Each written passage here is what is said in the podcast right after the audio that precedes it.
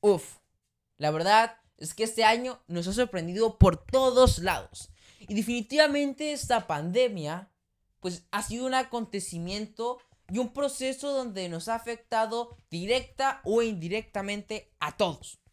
Esa es la verdad.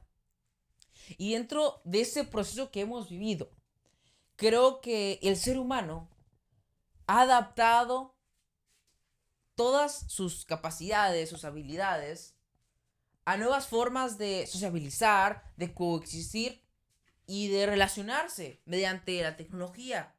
Y no perder esa relación social que nos caracteriza como, como seres humanos.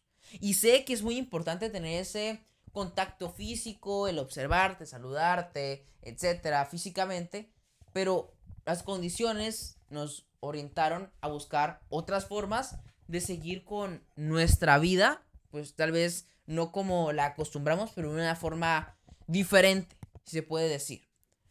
Dentro de ese proceso y de ese show que estamos y hemos vivido, pues creo que el algo que yo he valorado y comprendido más en este proceso es que sí estamos luchando con un virus microscópico y que a mi perspectiva me hizo ver que somos seres tan vulnerables y frágiles ante un enemigo que tiene bastante poder hasta ahorita, no tiene una cura y está culminando con bastantes personas.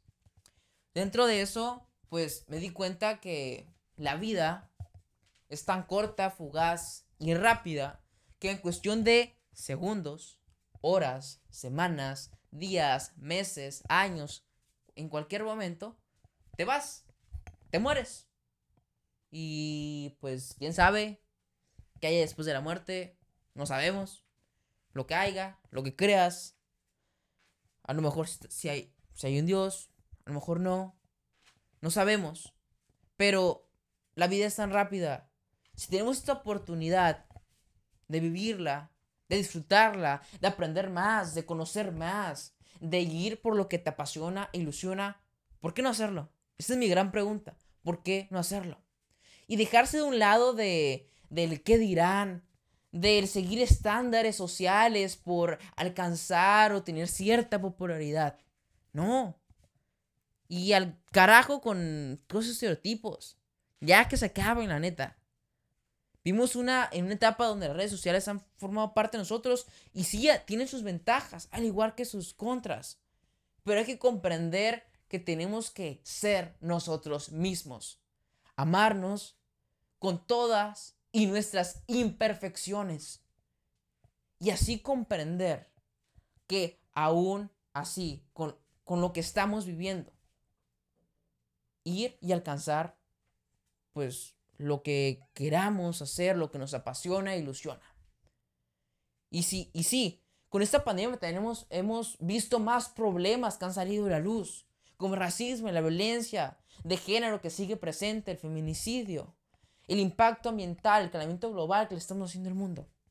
Pero para hacer este cambio, es para hacer un cambio, perdón, real en este, en estos problemas, en el mundo general, Primero hazlo en ti, en comprender que no eres perfecto, eres un imperfecto, donde tus imperfecciones te hacen ser tú y que las tienes que amar con tus lados oscuros, con tu lado más negativo, si quieres ponerle un nombre, con tu ira, con tu enojo excesivo, con tu cel, no sé, con tus celos, que no son celos, pero ya platicaremos en otro episodio de, ese, de lo que yo creo que es.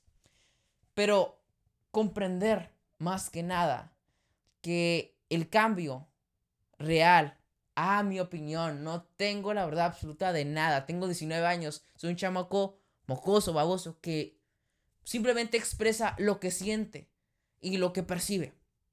Pero creo que si queremos hacer un cambio real, sí, yo quiero hacer un cambio real.